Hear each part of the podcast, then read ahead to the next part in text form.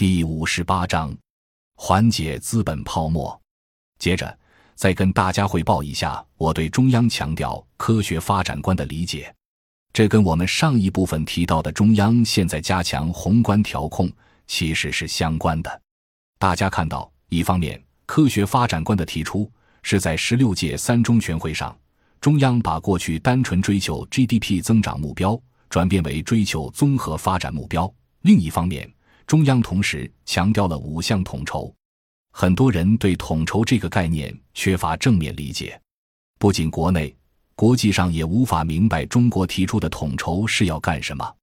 进入新世纪以后，世界银行在归纳总结中国经济发展经验的时候，强调了三个话，认为中国经济发展经验的主要内容叫非中央化或者叫去中央化 （decentralization）。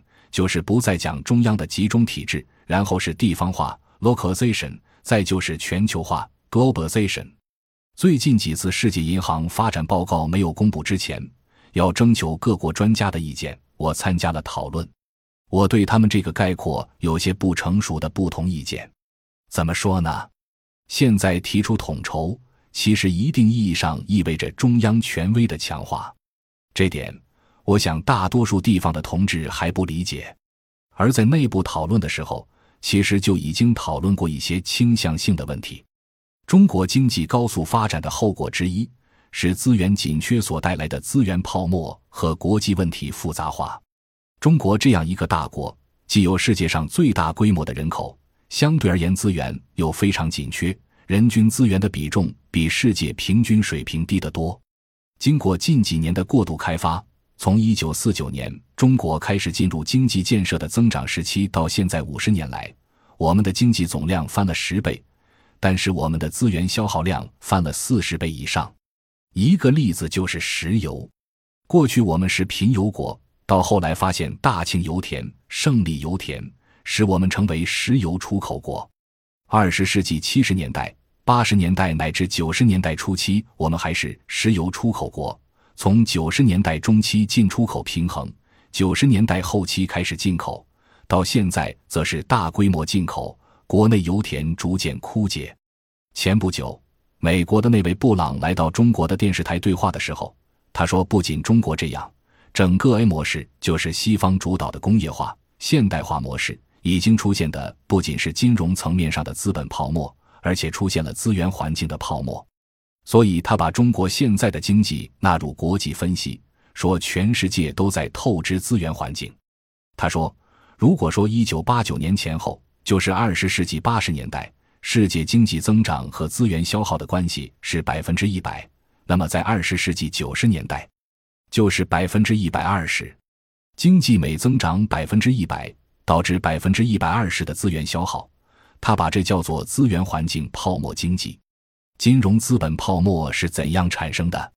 本来应该是生产产品需要多少商品交换就对应发行多少货币，但现在就全世界范围看，已经是百分之九十九以上的美元货币根本与商品交换无关，主要在资本市场的虚拟的泡沫经济中运转。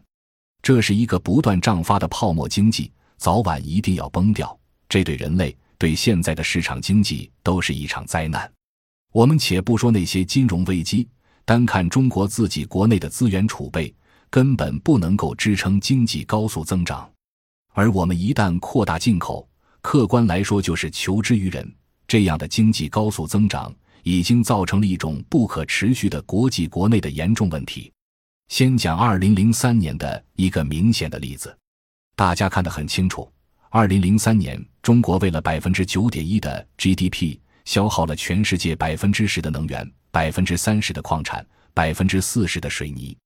我们人口近年来占世界人口的百分之十七，这当然会引起国际社会相当强烈的反应。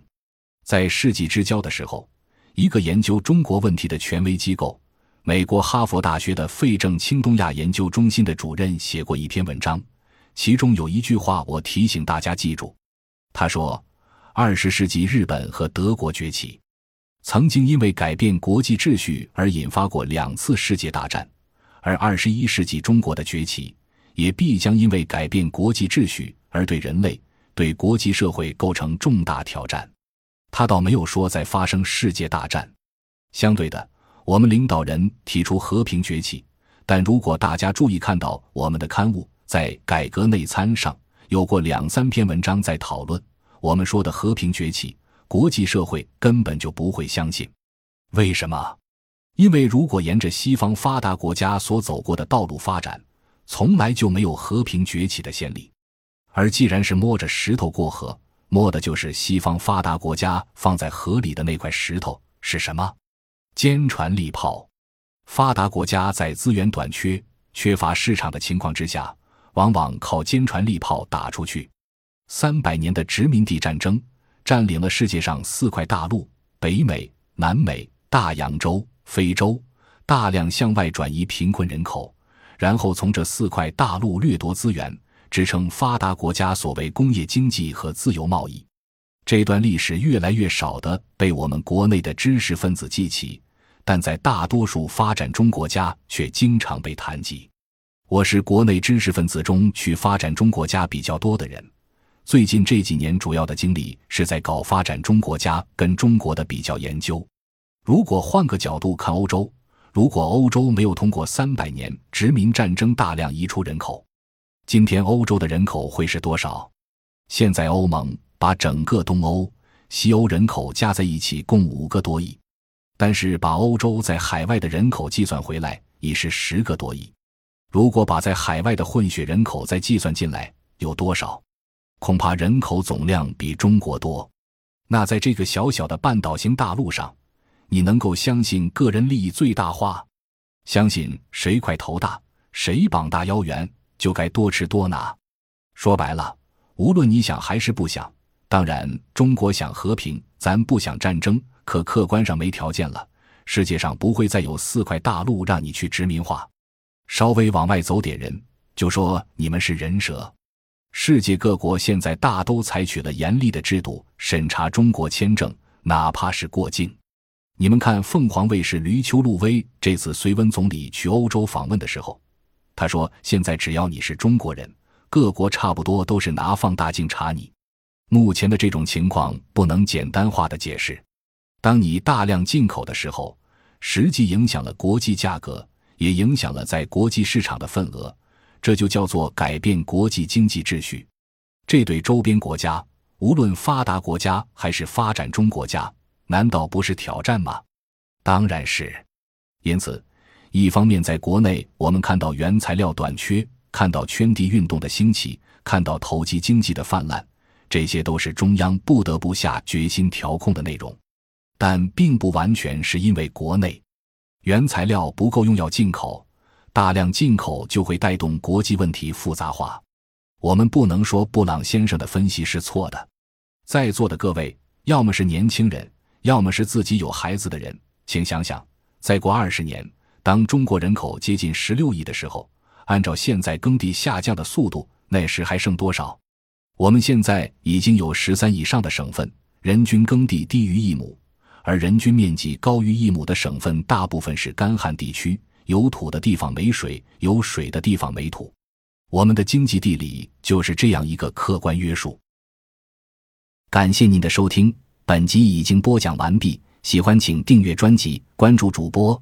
主页更多精彩内容等着你。